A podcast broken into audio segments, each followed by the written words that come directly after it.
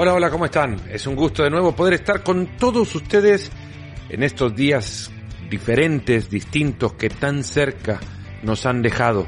Sí, estos planteamientos de distanciamiento social para cuidarnos bien aplicados nos llevan también a un enorme acercamiento y por eso muchas gracias porque han confiado en que nosotros podemos servir de entretenimiento en los próximos minutos y creo creo que esta vez lo vamos a cumplir a cabalidad, tal como, como dice el manual de estilo de este podcast.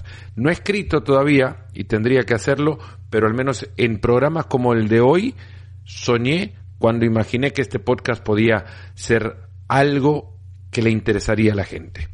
Hoy vamos a hablar con Monchi, ¿sí? con el director deportivo del Sevilla. 20 años casi a la fecha del día en el que hablamos con él sobre fines de abril del 2000, Monchi, ex arquero del Sevilla en su época, llegó para consolidarse en una posición que el fútbol fue descubriendo de a poco y que en su época quizá no la consideraba tan relevante como es ahora. ¿Cuál ha sido el trabajo de Monchi? ¿Cómo es su modelo? ¿Por qué elige jugadores como los elige? ¿Cómo está estructurado el equipo de trabajo con el que Monchi día con día estudia más de 4.000 jugadores alrededor del mundo para definir qué es lo que le puede convenir al club que le contrata para trabajar en la construcción de un equipo competitivo. La base del éxito de Monchi está plasmada en su modelo, un modelo que él desinteresadamente ha presentado al público y de manera gratuita en la página del Sevilla Club de Fútbol, sevillacf.es. Parte de esas charlas magistrales las cuenta acá, en el espacio que a continuación vamos a ver. La charla con el director deportivo del Sevilla, con Monchi, en Nos Ponemos las Pilas.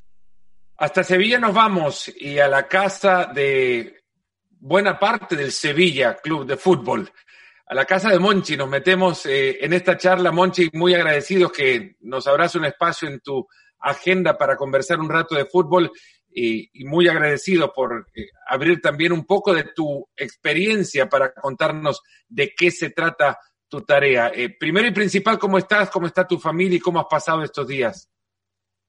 Hola, ¿qué hay? Muy buenas. Primero, un placer estar con, con todos vosotros. Un gusto y, un orgullo. Afortunadamente, en cuanto a salud, estamos todo bien, tanto familia más cercana, quien vive conmigo, que vive conmigo mi mujer y mi hija, como mi hijo, que bueno, que no vive conmigo, pero vive cercano. Afortunadamente bien, eh, bien, gracias a Dios, eh, nos está respetando este, este maldito virus y, estamos de salud bien, gracias a Dios. Monchi, te hemos visto muy ocupado en espacios del club, espacios oficiales del club, en esto que has llamado eh, Masterclass 13, el número de tu camiseta, el número que utilizabas en tu época de jugador. Una serie de, clases en las que contás tu tarea. Mi pregunta es, ¿qué te lleva a entregar tu trabajo a la gente? a ver, eh, empiezo por el final, no entrego todo, eh, me guardo algunas cosas. Si no, no, eh, yo creo, yo, mm, este, este tipo de charlas que, se está dando en, eh, a través del canal de YouTube de, Sevilla y que recomiendo porque creo que son, son interesantes, porque cuento muchas anécdotas y cuento cosas que creo que, pueden ser útiles, surge como una idea del departamento de, marketing y de comunicación antes de, la pandemia. Yo esta, este tipo de charlas más comprimidas, evidentemente, las doy en conferencias, en cursos, en máster, y estábamos dándole vuelta a hacer algo un poco más amplio y, y bueno, darle un formato para, para vender un poco la marca Sevilla. Eh, justo cuando empieza toda la pandemia, pues eh, es verdad que empezamos desde el club a, a, intentar buscar soportes donde también poder comunicarnos y darle cabida a nuestros sponsors, ¿no? Porque el principal soporte que eran los partidos de fútbol se nos ha acabado. Y bueno, pues adelantamos la, la idea, de, hacerlo, evidentemente con, con, métodos más rudimentarios, más caseros, porque lo graba con un móvil, lo graba mi mujer o mi hija. Y, bueno, creo que es algo mm, que, está, está gustando, que, la gente lo, lo, lo, cree que, es oportuno y, sin ningún miedo, ¿no? Porque evidentemente, eh, más allá de que cuento mucho, Después hay una, una parte más íntima, más eh, subjetiva. Eso mm, es mío, ¿no? Es mío, de mi grupo de trabajo y de mi gente que trabaja conmigo, ¿no? Monchi, eh, ¿quién crea el modelo?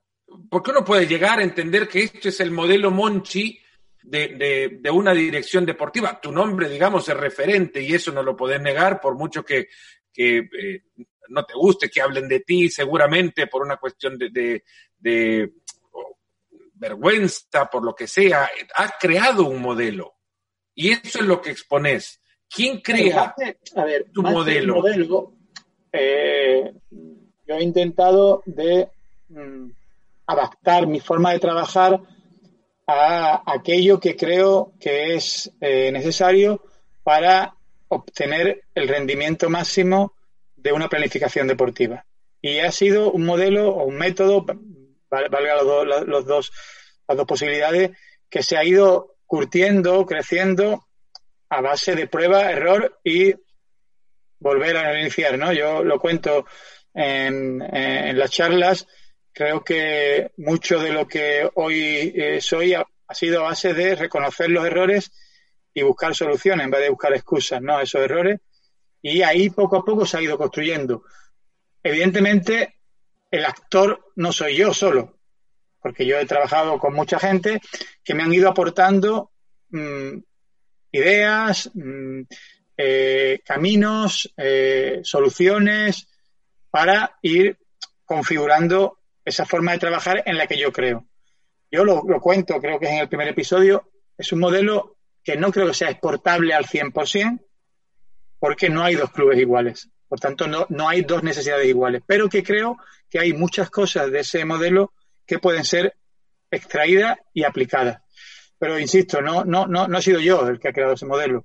Eh, eh, ha sido información que me ha llegado de jugadores, de entrenadores, de compañeros de dirección deportiva, de otros directores deportivos, cosas que yo he ido conociendo y copiando, entre comillas, y ahí he hecho mi forma de trabajar, que afortunadamente no es eh, infalible, por supuesto, pero sí nos ha dado mucho rédito, nos ha dado mucho crédito, nos ha dado muchos éxitos ¿no? deportivos y, me hace reafirmarme en que estamos en el camino adecuado. Pero también, como, como comento en esa, en esa charla, es algo que se va cambiando. Es decir, yo voy intentando eh, eh, rehacer continuamente en aquellas cosas que creo que son mejorables porque aparecen nuevas situaciones, ese método. ¿no? Monchi, eh, en el reconocimiento de tu carrera, en el repaso de tu carrera, uno va reconociendo muchos éxitos, y a eso te referís también, pero muchas veces mencionás la palabra error, que te has equivocado muchas veces. ¿Cuál considerarías fue tu primer gran error en este, este camino? Eh, eh, error, yo lo, el error yo lo equiparo mucho con la improvisación. Es decir, no, no, no te podría decir un error, primero porque seguro que lo querríamos unir con eh, un jugador o con un entrenador y no, no sería ético, ¿no? Porque el error es mío, no de, de la persona que contraté o traje, ¿no?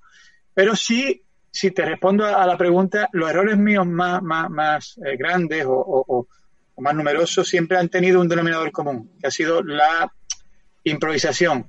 Cuando me he salido de mi hoja de ruta, cuando he sucumbido a la presión de, un entrenador, por la presión de hay que traer algo, hay que hacer esto, de, un, de, un, de la prensa, de la propia afición.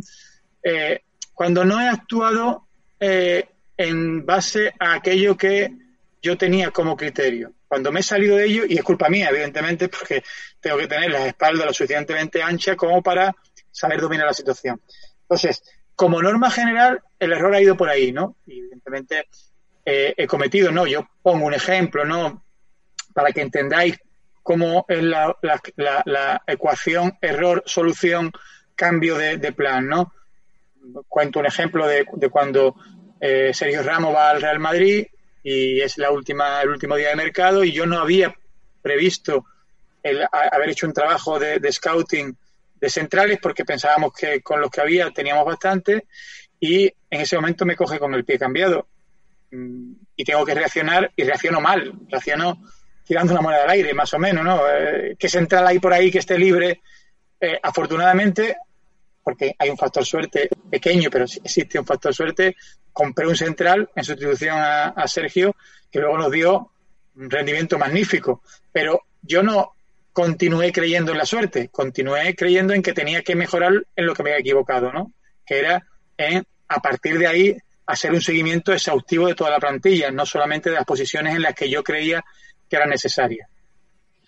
Luego vamos a los éxitos y los éxitos, bueno, podríamos, podrías hacer una serie completa solamente de cómo llegaste a ciertos nombres, cómo, cómo fichaste a un jugador para que luego este jugador fuera eh, incluso hasta baluarte, si se quiere, de éxitos deportivos y financieros para el club.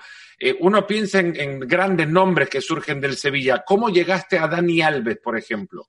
Bueno, pues Dani Alves eh, nos tendríamos que situar en, en, un estadio distinto al actual, ¿no? Porque si no sería imposible. Estamos hablando del año 2003, donde la globalización no era la de ahora, no ahora mismo con las plataformas digitales que hay, tú puedes.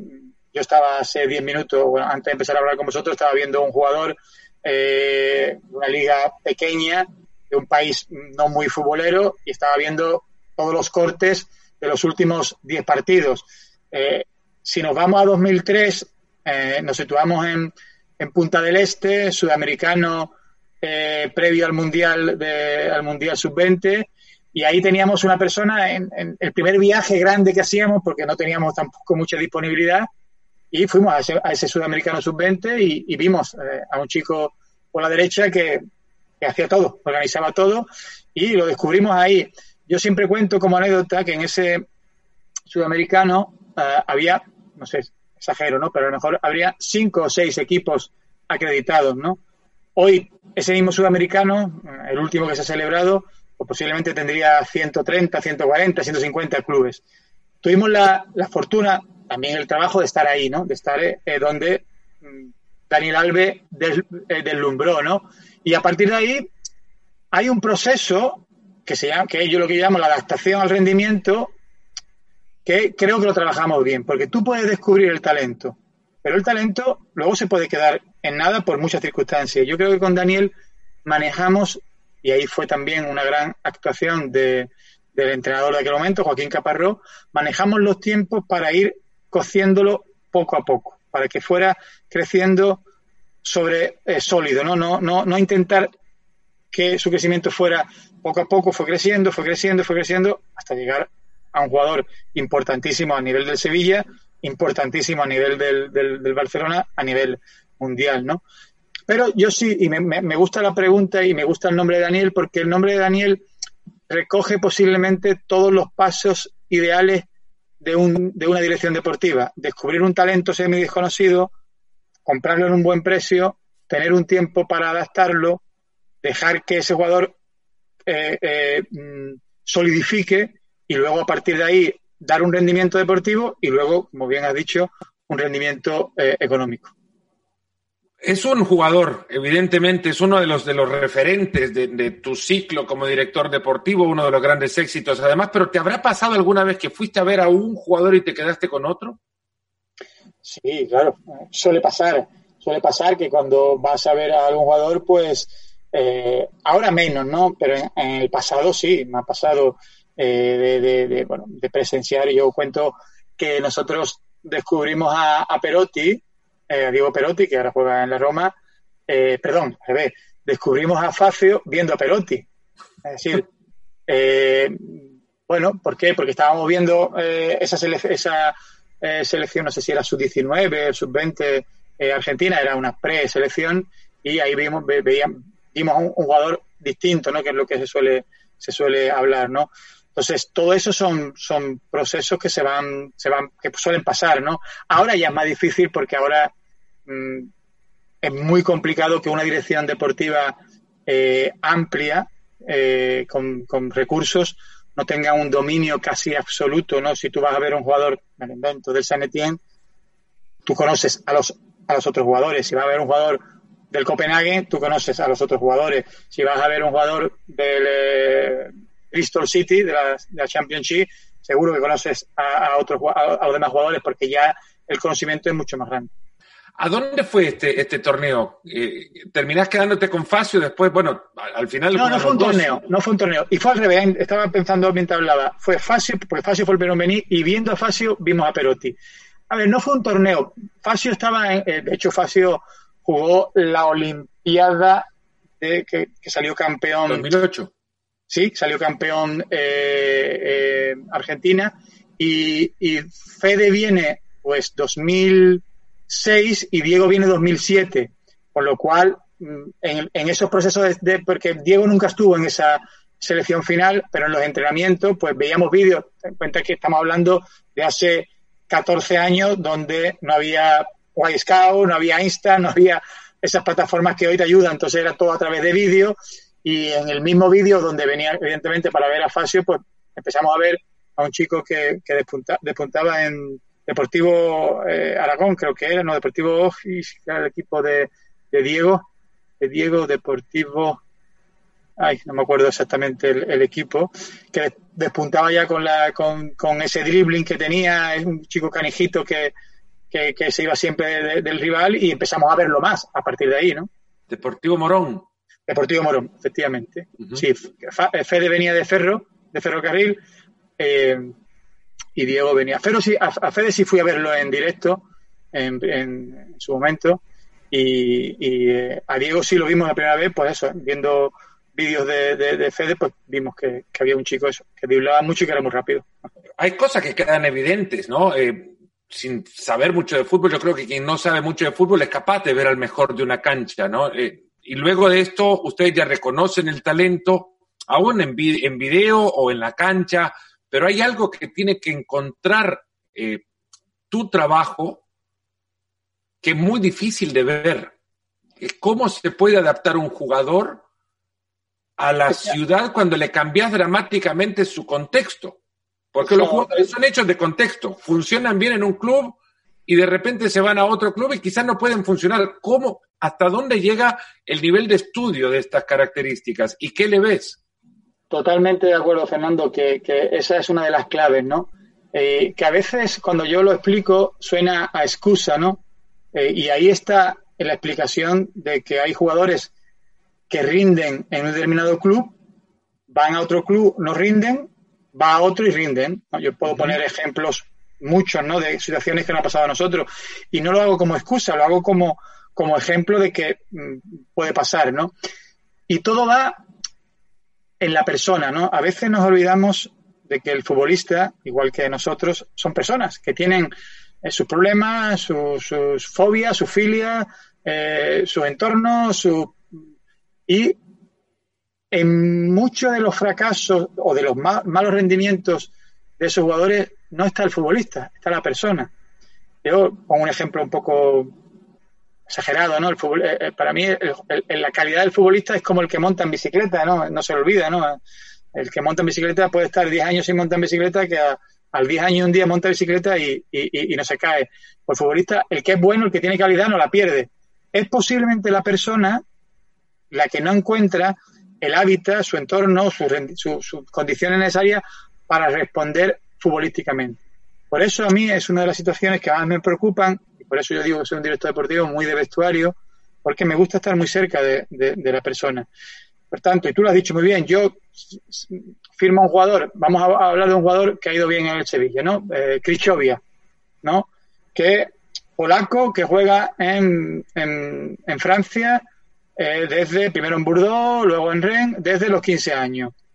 Y yo, de repente, del Rennes lo saco y lo traigo a Sevilla, donde él no habla español, hace mucha más calor que en Sevilla, perdón, que en Rennes, hay una presión posiblemente eh, superior porque es una ciudad muy futbolera, la de Sevilla, hay una exigencia distinta y ahora ese jugador tiene que adaptarse. Afortunadamente, el caso de Grichovia parecía sevillano, ¿no? Es decir, cayó de pie. Pero Puede darse que no, que no. Yo digo que hay jugadores que se adaptan el primer día, que se adaptan dos meses después, al año siguiente, o no se adaptan nunca. Daniel Alves. Daniel Alves es uno de los casos que hemos hablado antes que tardó un tiempo en esa adaptación. El Daniel Alves de los primeros seis meses no es el del, primer, del año siguiente, ni el del siguiente. Pero puedo contar muchos, muchos ejemplos de esas situaciones de jugadores que han necesitado un tiempo de adaptación y otros que nunca se adaptaron y se fueron del Sevilla y rindieron a un buen nivel en otros clubes, ¿no? Yo, eh, mm, ¿Y por qué? Oye, pues porque puede pasar, porque cada persona es un mundo, ¿no? Estas cosas las podés ver eh, en qué momento las podés ver y, A ver, y, se evidentemente intenta, ¿no? la experiencia te ha dado posibilidad de conocer más personalidades. No habrá una persona igual, como no hay un club igual, no hay una personalidad igual, ¿no? Sí, a ver, se intenta, ¿no? Yo, por ejemplo, estaba viendo ahora, te he dicho, un jugador, ¿no? Y, y yo me fijo, por ejemplo, mucho en, en un dato que a mí me, me- me gusta, en las celebraciones, ¿no? De, de- de- de- de los goles, cómo celebran los goles cuando él mete o cuando mete un compañero, ¿no? Por ejemplo, ¿no? Esos son pequeños datos que yo me fijo, ¿no? Para ver cómo es, inter- interrelaciona, si no se interrelaciona, si va- es un dato, no hay mil. Después yo pregunto, es decir, yo hablo, pregunto a excompañeros, compañeros, pregunto a entrenadores que hayan tenido, pregunto a gente que lo pueda conocer, para tener una información, un mapa lo más amplio posible de información.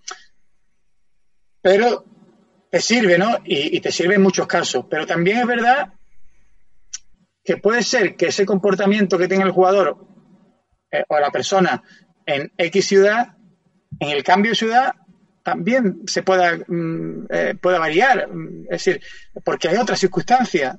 Eh, un jugador eh, en un entorno con su familia cercana, con sus amigos, con compañeros de vestuario desde pequeño, puede tener un comportamiento X y ahora venir a otra ciudad donde se aleja de la familia, ya no está con los compañeros que tenía, no es el mismo idioma, no es la, a lo mejor se transforma y busca otro tipo de, de, de actuaciones o actividades que antes no las hacía.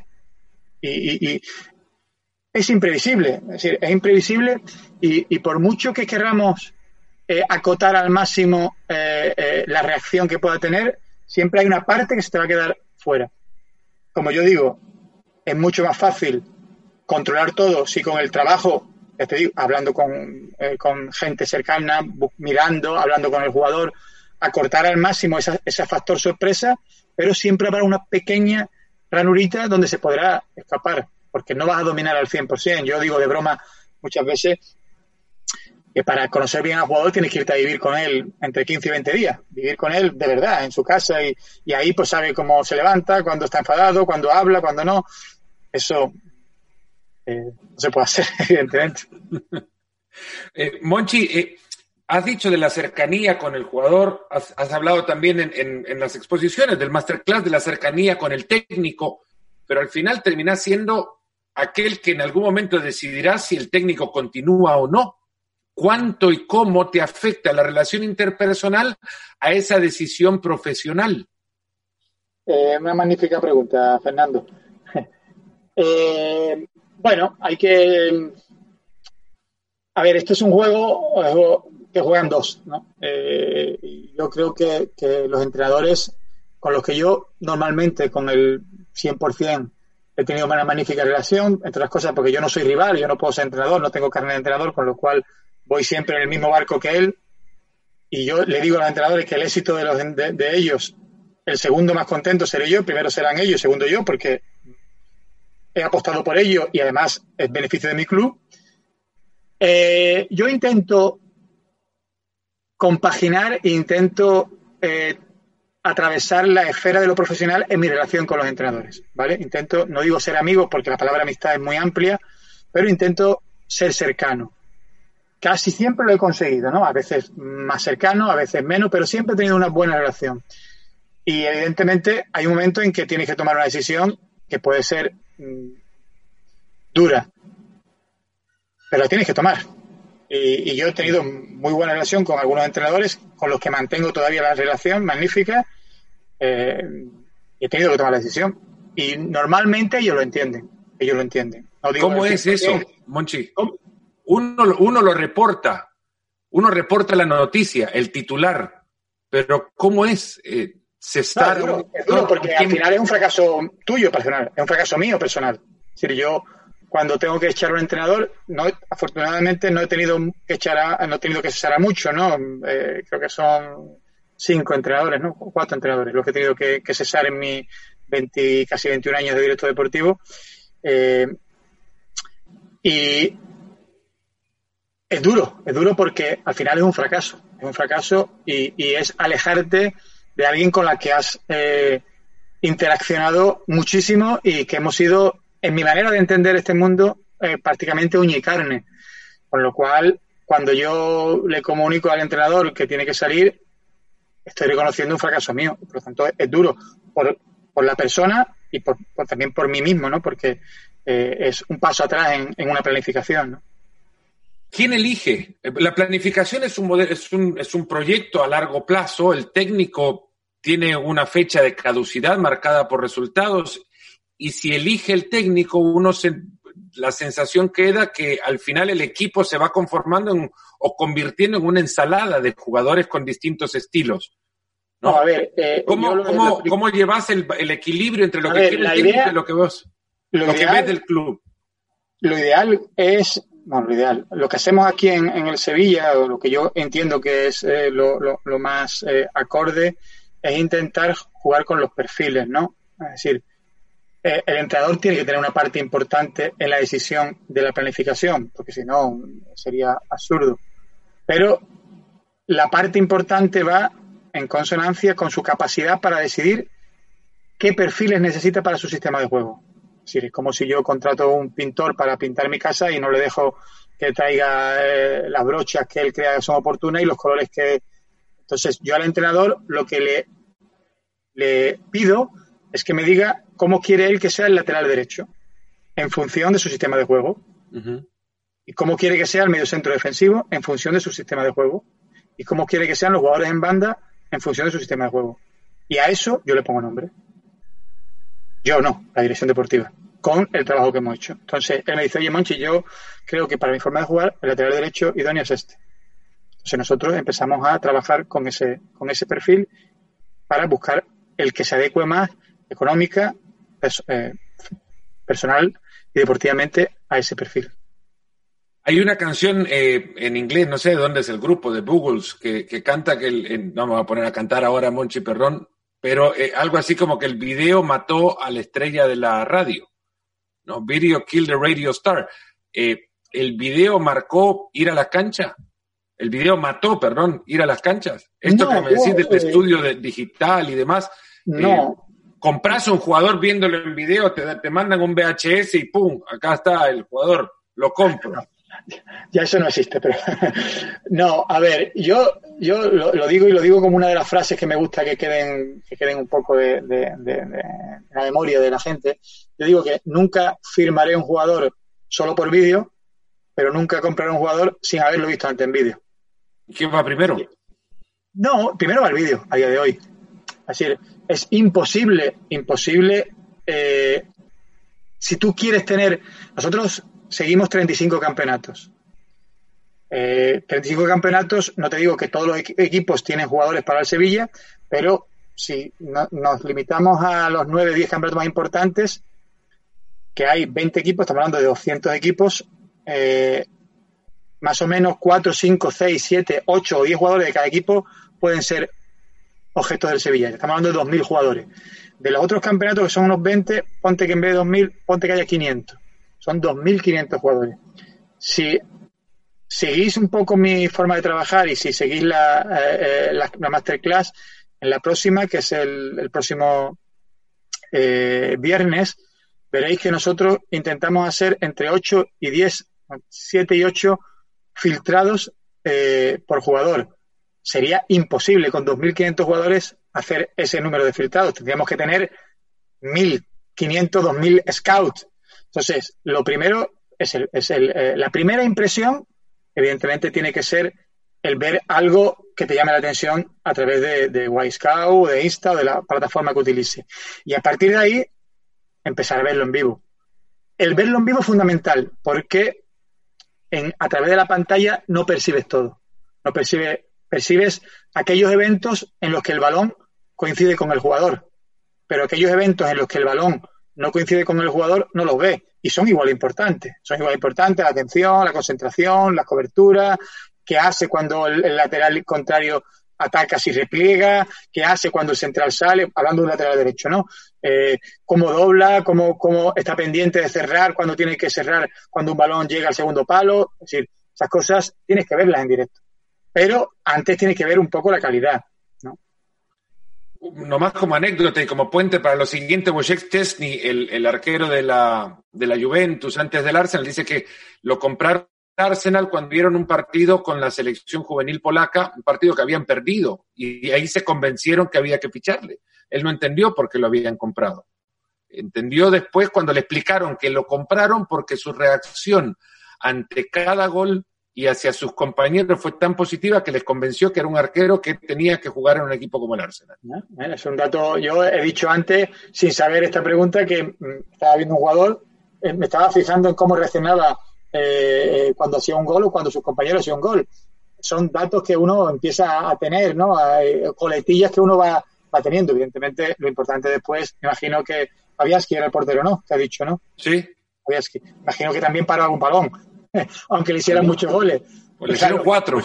Porque, si después de cada gol lo que hacía era dar ánimo, vale, pero si, no las paraba, no, no creo que. Entonces, aparte de las cualidades técnicas, hay, por eso digo que al, al final tú tienes que ir al campo, tienes que ver el juego. Nosotros viajamos mucho, muchísimo, muchísimo. ¿Cuántos scouts tiene, Monchi?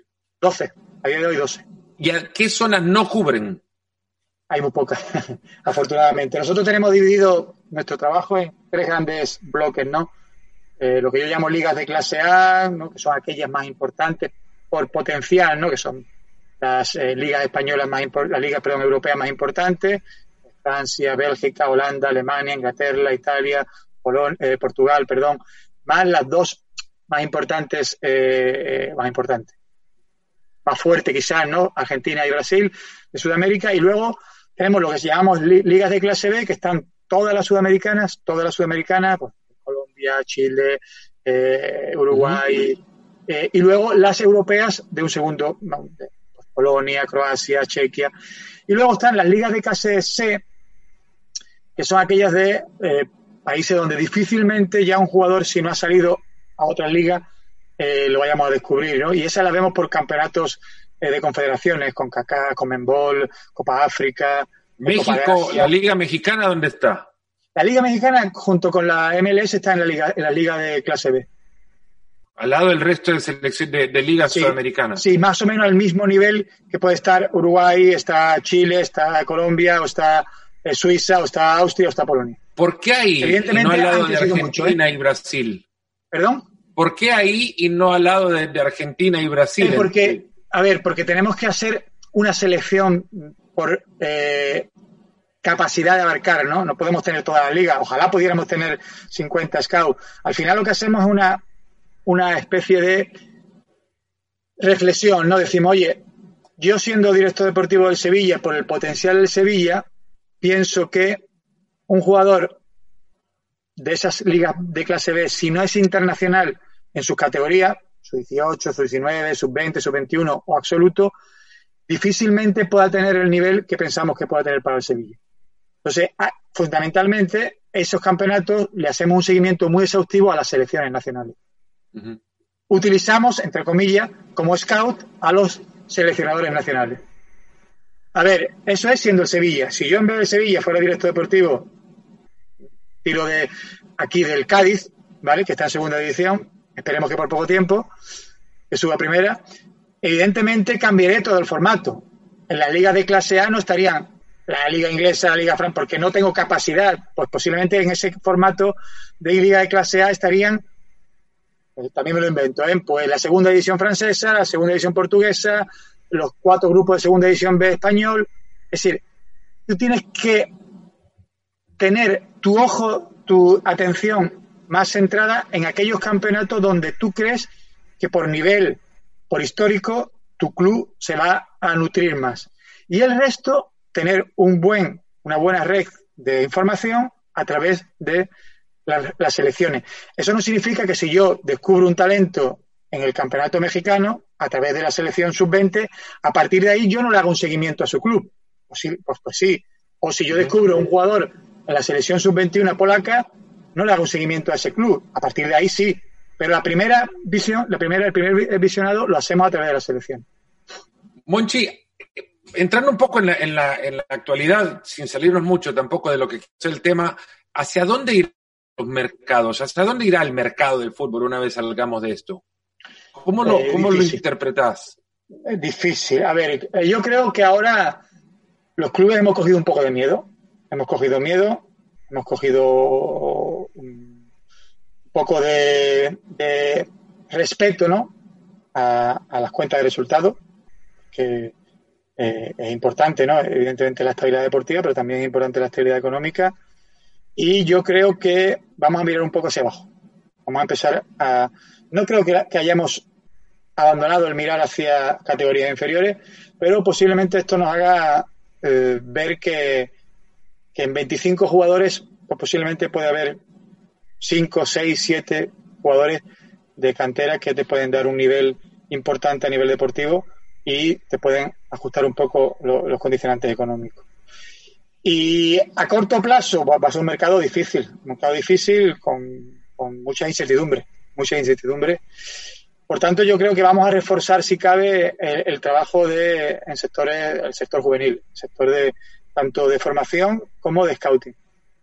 Se va a achatar, evidentemente, en, términos financieros, no veremos eh, grandes fichajes, imaginaría, y aquellos clubes que querían reflotar o potenciar el valor de, un jugador, no lo podrá encontrar para tratar de con ellos hacer negocio, ¿no? Aquel que jugaron, que compraron por 50, no lo van a poder vender por 50 ahora. Eh, hombre, yo calculo que el reajuste económico va a llegar a todas las ligas y a todos los equipos.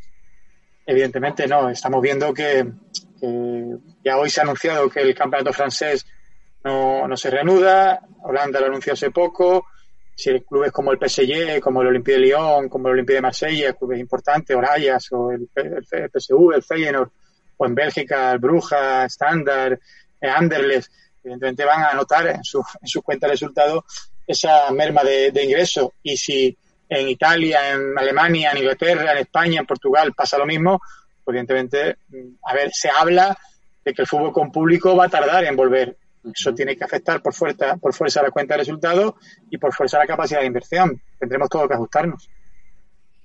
Te meto ahora en, el historial de algunos de los jugadores que pasaron por el Sevilla, que, tienen relevancia evidente en, nuestro mercado. Eh, con Gerardo Torrado tuviste que ver en su llegada al club. Sí, sí, sí. con Gerardo lo compramos del, del Poligido. ¿Cómo llegaron a él? ¿Y qué te, qué te ofreció? Había jugado en el Tenerife ya en, segunda edición, el año que nosotros ascendimos. el, el, año que el Sevilla asciende en primera edición, ascienden el Tenerife, Real Betis Balompié y Sevilla Fútbol Club, mi primer año como director deportivo, el año 2000-2001, y Gerardo era jugador del Tenerife con Rafa Benítez de entrenador. Y bueno, al final él nos sigue, eh, va al Polegido, eh, hace una magnífica temporada en el Polegido y nosotros pues, él tenía una cláusula pequeña, creo calcular que eran 10 millones de pesetas, 60.000 euros, 60.000 dólares más o menos por redondear, y lo compramos y pues justo antes del, del Mundial de 2000... De Corea. De Corea, efectivamente, de 2002. Y bueno, hizo un buen Mundial. Luego su rendimiento fue más o menos estable. Tuvimos el problema de cuando vino Daniel, Daniel Alves, que teníamos ese, en, en un momento puntual tuvimos exceso de, de, extranjero y tuvimos que utilizar su plaza, pero fue un jugador que aquí en Sevilla dejó una, una grata imagen y, yo con él tengo una muy buena relación. Cuando he sido director deportivo de la selección eh, mexicana, y tengo relación con él y hablo hace poco, un par de meses o tres hablé con él y me parece un jugador eh, que en Europa posiblemente no dio todo, que después cuando volvió eh, a México dio un rendimiento magnífico, pero que aquí en Sevilla particularmente se recuerda con, cariño. ¿Le seguís eh, el paso a los jugadores que llegaron a tu club? Miguel Ayun, por ejemplo, y me quedo me concentro en, los jugadores mexicanos. Ahora sabes perfectamente lo que hace el Ayun. Puso un canal de YouTube. Sí, pero el Ayun no, lo traje yo. El Ayun no es mío. ¿No? La Ayun fue, no, la Ayun fue en mi época, yo estaba yo en Roma. La, Ayun es eh, un fichaje del mercado de, invierno del Sevilla, procedente de Loporto, pero es mi, primer año en en Roma. Bueno, a la Roma te llevaste a Héctor Moreno. A Héctor Moreno, sí, a Héctor Moreno. ¿Es el ejemplo de lo que hablábamos antes del contexto? De lo, puede ser, puede ser. Yo, Héctor, que lo considero un magnífico jugador, que y, tuvo un rendimiento magnífico eh, en, eh, en, Europa, eh, pues bueno, en Italia le costó. También es verdad que quizás no tuvo mejor no tuvimos todo el tiempo o la paciencia no para, para poder todos no posiblemente él posiblemente el club de darle el tiempo de adaptación porque él, él tenía interés en el Mundial y quería jugar y bueno, apareció la posibilidad de ir a la Real Sociedad y, bueno, pues eh, se, abrió y, volvió, ¿no? Y salió. Pero yo, Héctor, es el típico jugador que uno está convencido porque su rendimiento ya está totalmente contrastado aquí en, Europa, ¿no? ¿Cómo llegaste, Charito? Hombre, Javier es una, es una opción de último, de última de mercado. Nosotros teníamos en ese momento eh, la delantera con, eh, con eh, De Jong y Dabur. Y bueno, pues al final, siempre digo yo que al final siempre te dejas una, una, una plaza para perfilar el, el, equipo, ¿no? En, una posición que tú dices, oye, entonces el Mister pues hablaba de un perfil distinto, de delantero distinto a, a, Munas, a Dabur y a, y a Luz, a De Jong. Delantero quizás más, más con otras condiciones, ¿no? Quizás más de área, más de, más de, de, rematador y, eh, que tenga ese, tuviera esos cinco o seis últimos metros de velocidad que pudiera definir y bueno, eh, surge la, posibilidad de Javier y bueno, pues la predisposición de, él fue total y, encantado de que pudiera venir. Ha tenido, yo creo un rendimiento óptimo ¿no? en, el, Sevilla. Eh, creo que todavía había margen de, mejora y de, y de, poder aportarnos mucho, pero aparece esa posibilidad para él importante de, Los Ángeles y bueno, buscando siempre eh, el acuerdo global, jugador y, club, y pues llegamos a, un entendimiento y bueno, cambiar. Yo encantado y además mm, con la persona, con el futbolista encantado, con la persona si cabe aún más. ¿Qué, les dejó en Sevilla, Javier Hernández?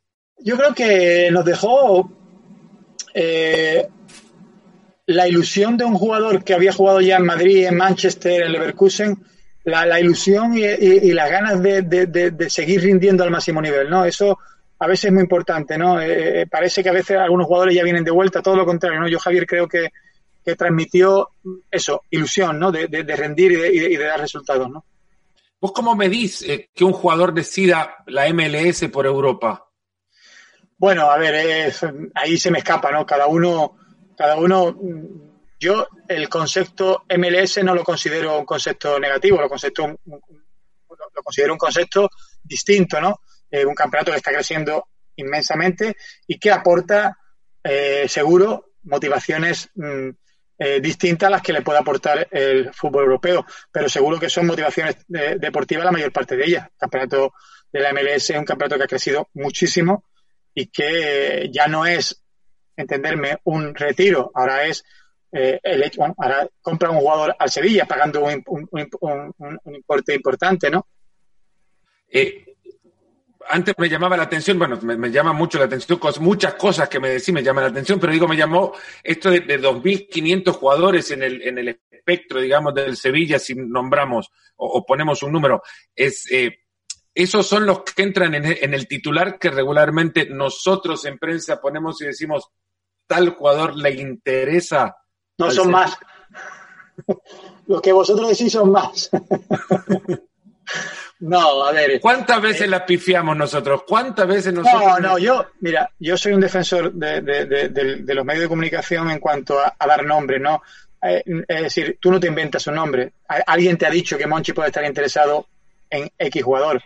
Eh, y tú no tienes a ver, la única manera de contrastar la información es llamarme a mí y decirme, oye, Monchi, es verdad, claro, si me llamáis todo, pues evidentemente igual me tengo que dedicar más tiempo a, vosotros que a, ver jugadores. Entonces es muy complicado. Eh, eh, no, y, además es algo que no me preocupa, ¿eh? no, no, yo veo alguna vez se veo algunos nombres que me llaman mucho la atención porque no están ni por asomo. Hay otros que me llaman la atención en la parte más negativa para mí porque es verdad que estamos muy interesados y me preocupa. Y hay otros que son jugadores que vamos a ver. Nosotros, 12 técnicos viajando por toda Europa, aproximadamente una media de mensual de en torno a 10, 12 partidos mensuales, 3, 4 por fin de semana. Estamos hablando de que son en torno a 100, entre 120 y 150 partidos.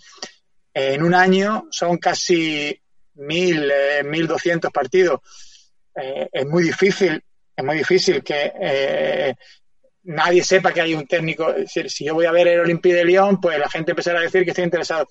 Yo eso lo, entiendo como parte de este mundo y no, no, no es algo que me preocupe ni me, ni, ni, me enfado ¿no? cuando sale un nombre, jamás.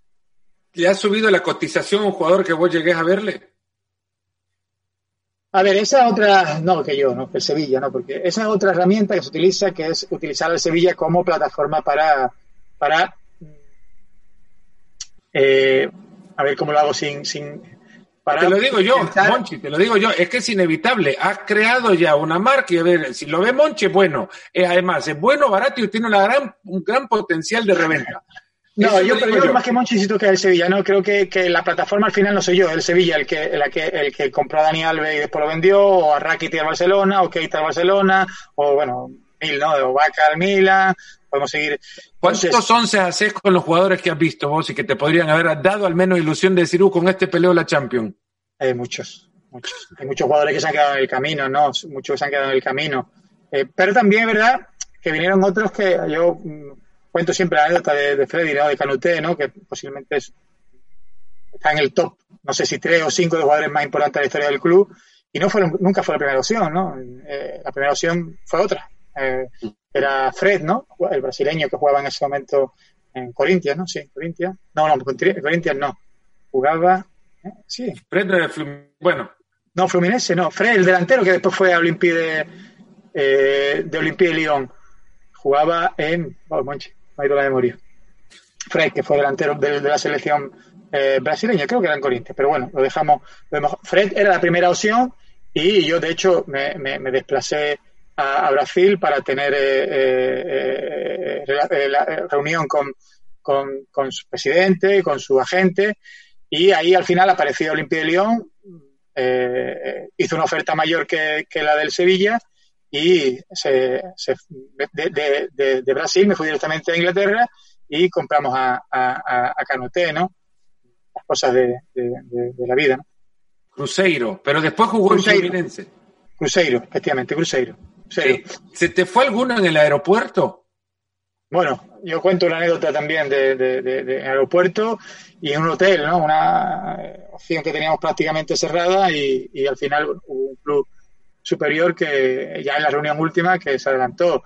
Y otra opción también, no digo en el aeropuerto porque yo no estaba, pero venía para Sevilla y al final cambió el viaje. Y también hay otra con Marcelo que también se cuenta, ¿no? Que, Marcelo era una de las opciones que teníamos nosotros y al final en Madrid en el último momento pues también, sí, hay muchas. Y también al revés, ¿eh? también yo me he metido por medio en algunas y, he, ganado, ¿no? Pero eso, bueno, eh, suele pasar, ¿no? Hay anécdotas de esas de que le, decís al jugador y engañás para que el jugador diga que va para un lado y en realidad... No, no, no, no, no. El caso de Marcelo fue que venía, tenía que hacer escala en Madrid porque no había vuelo directo y en Madrid, en Madrid que es mucho más potente que el Sevilla, pues aprovechó ya, evidentemente ya venía, no venía para el Sevilla, ya venía para... Yo lo cuento como anécdota, ¿no?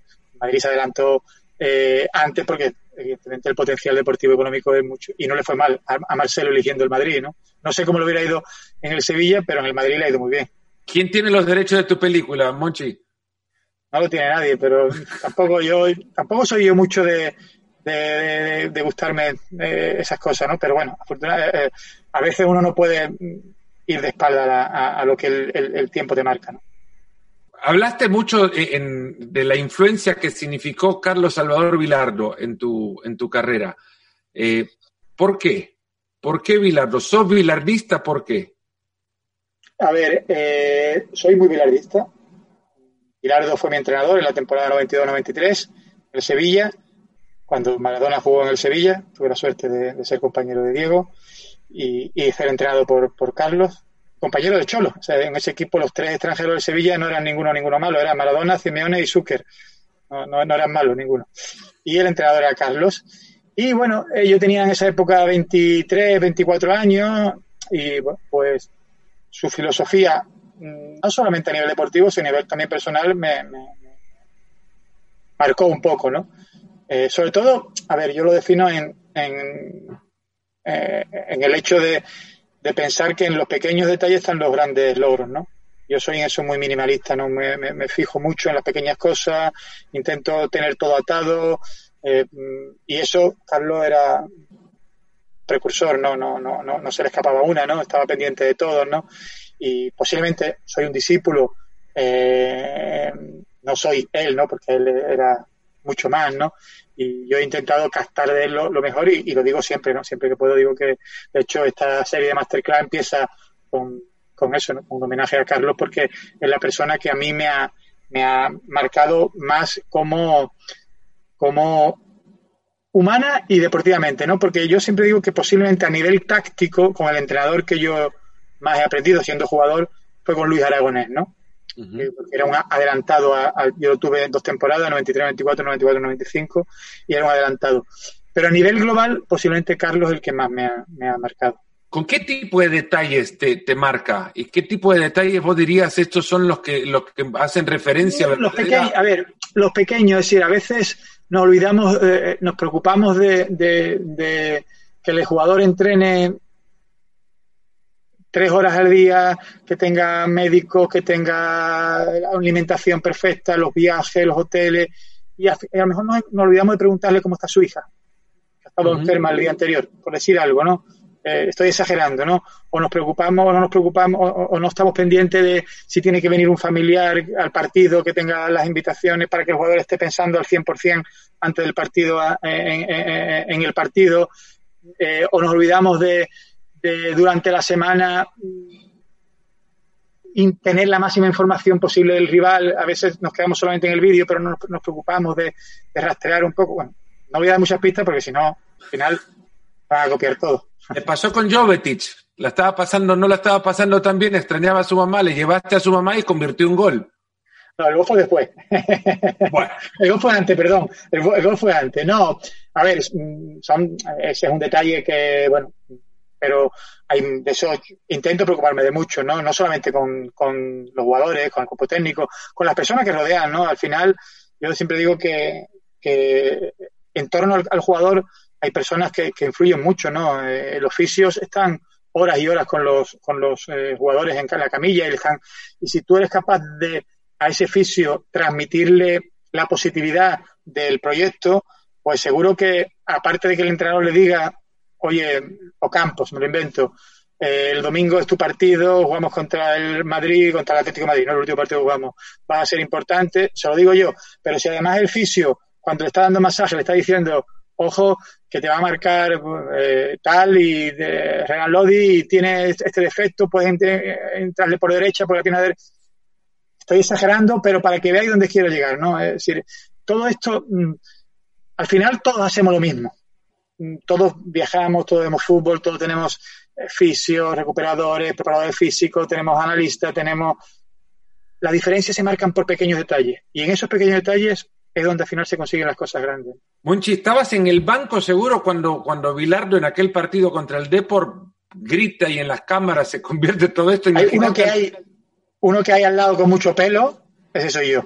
Ah, yo me sentaba siempre al lado de Carlos. Eh, un poco de cábala, un poco porque él también eh, le gustaba, yo era portero suplente, ¿no? Que jugaba en Sube, y a él le gustaba escucharme y de vez en cuando me pedía algún consejo de si conocía algún Yo era un, futbolista de los que me gustaba conocer al rival, ¿no? En la época mía. Y el que está sentado justo al lado, si ves el vídeo, está el, el, el masajista, el justicio, que era Domingo Pérez, que es el que sufre toda la, toda la ira de Carlos, está Carlos y estoy yo. ¿Cómo se da eso y cómo entendés que alguien que con tanta pasión por los detalles termina gritando que hay que pisar a un rival. No, a ver, eh, esas imágenes están sacadas un poco de contexto, ¿no? Evidentemente, Carlos no en ningún momento quiso que Domingo Pérez pisara al, a, al y creo que era el jugador del Deport. seguro que no. Además, partimos de una persona que es doctor, ¿no? En, su, en su vida. Yo creo que era una manera de decirle, oye, mm, no descubras al, al, al árbitro quién ha sido el, el que ha agredido, entre comillas, porque fue sin querer yo creo que eso, entendiendo a Carlos, todos entendimos lo que quería decir, ¿no? Conociendo a Carlos, todos entendimos lo que quería decir, no era pisarlo. De hecho, se ha quedado como grito, ¿no? De, los hinchas del Sevilla, por la parte más humana y más positiva del dato, que no era pisar a. De hecho, eh, Carlos fue sancionado y después creo que esa sanción fue revocada y él contribuyó con ese dinero a una cosa benéfica, es decir, que no, no lo saquemos, no nos quedemos con esa imagen de Carlos que tiene muchas mejores imágenes. ¿Te encontraste alguna vez con él a medianoche tocando tu puerta haciéndote una pregunta sobre el rival, como diciendo, ¿me puedes ayudar a, resolver el...? Venía, venía mucho a la habitación nuestra, no por el pasillo, venía a la habitación, a la habitación de Juan Carlos y mía, de su y mía, y pasábamos noches de, charla y, hablando de, todo, ¿no? yo me quedaba me podía haber quedado noche y noche entera hablando con él porque era un, libro abierto. ¿Qué le dirías ahora? ¿Sabes que está complicado de, sí, si ahora le podrías enviar un mensaje? Nada, bueno, darle las gracias, ¿no? Por, por todo lo que viví con él, ¿no? Y por todo lo que me ha servido su, su aprendizaje, ¿no? Yo estuve hace cinco años, ¿no? Sí, en 2015 estuve con él, que fuimos a jugar a, Argentina un partido contra River, estuve con él, fue la última vez que estuve en persona con él y bueno, él, él, sabe, ¿no? Que yo soy un gran admirador suyo, soy discípulo eh, cercanísimo y, fiel de él, de, su teoría y de su filosofía y bueno, yo siempre que veo noticias de, de su estado siempre eso para que, soy creyente, para que, salga para adelante y afortunadamente, como es un gran, gran luchador, por ahora todas las crisis que ha tenido ha sido capaz de, solventarla. ¿Llegaba Bilardo solo o llegaba con el Cholo Simeone?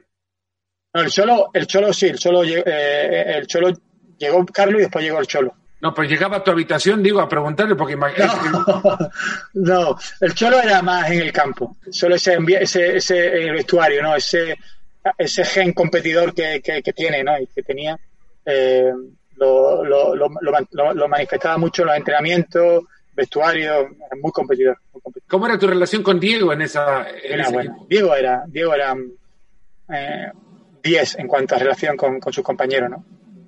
Parecía que era solo Diego, que no era Maradona, ¿no? Eh, en cuanto a la humildad y a, y a la cercanía. ¿Qué le viste hacer en una cancha que te haga pensar que no, no habrá otro como él? tantas cosas, estando posiblemente a un porcentaje mm, ni al 50% de su, de su capacidad, algo distinto. distinto. ¿Pateaba tiros libres? Pateaba tiros libres. Eh, tenía una virtud que es que golpeaba el balón y tú no sabías si iba derecha o izquierda. Eh, que eso para un portero es lo peor que hay. Porque los porteros al final intuimos un poco. Cuando te encuentras un, golpeador, un lanzador como él que no es capaz tú de, adivinar, es muy difícil. Monchi, bueno, muy agradable la charla, la verdad.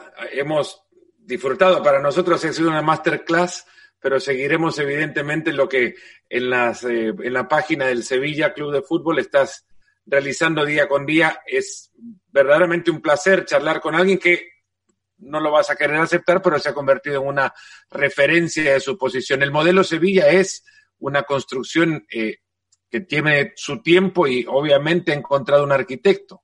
Y eso hay que, hay que decírtelo. Encantado de haber estado con vosotros, gracias por, por las palabras y bueno, pues es un gusto, poder compartir. A mí me gusta presumir de club, presumir de, de, mi Sevilla, de lo que me ha dado tanto y, bueno, y es lo que intento hacer, no transmitir eh, lo, que, lo que he conocido y lo que he vivido. Una con la que me quedo nada más. Eh, si viste a Maradona hacer algunas cosas en la cancha, me imagino cualquier filigrana que te pueda. ¿Viste al mágico González en el Carranza? Le viste hacer tantas o más, ¿no? Eh, al mágico lo vi, lo disfruté. Era un fan eh, a ultranza, iba solamente a Carranza, no, no solamente porque el CAI también, pero mágico, mágico. Yo cuando preguntan quién es el mejor jugador del mundo y no meten en la lista mágico, me enfado. No sé si ha sido el mejor jugador de la historia, mágico pero que tendría que estar con derecho por derecho posiblemente en, en, el top, no sé si 5, 10, era ese gol que le hace a, bueno, Santander o el gol que le hace al Barcelona eh, en Carranza, mágico era un, portento de, de, de, de, fútbol. ¿no? Hoy sería un jugador de, posiblemente en el top 3 del fútbol eh, actual. ¿no? Vos que ves jugadores y si bueno, ¿Cuántos vídeos tendrías del Mágico González en, tu, en tus archivos? con, tener uno, con tener uno sobra, ¿eh? A Mágico es el, típico que hay que ver una vez, es como a Messi. tiene que verlo. Yo muchas veces me pongo a ver jugadores y, cuando, ah, era ya menos, ¿no? Pero vamos a ver mi, forma de ver un jugador al principio, cuando empezaba. Empezaba a apuntar acciones positivas, ¿no? Una, dos. Cuando ya empezaba a tener siete, ocho acciones positivas, ya decía, oye, este jugador es interesante. Con Mágico se me acabaría el papel, como con Messi o con Neymar o con jugadores de ese nivel, ¿no? Bueno, viniendo de vos, y mirá que yo soy, pero el mágico lo tengo ahí arriba, es casi para llorar lo último que me acabas de decir. Alegro. emoción. Monchi, gracias, de verdad. Un abrazo a todos. Gracias a todos.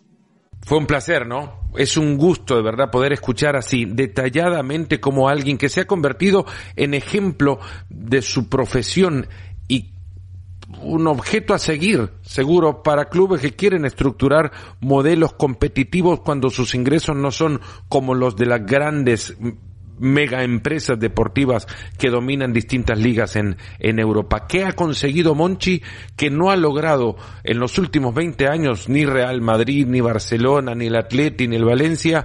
Generar ingresos a partir de la compra y venta de jugadores. Bueno, si esto es un negocio, Monchi le devuelve a su club. Ha sido un placer y siempre recuerden, pueden enviar sus comentarios a través de las redes sociales. Este es un nos ponemos las pilas especial, me parece. Les mando un gran abrazo y que se cuiden mucho.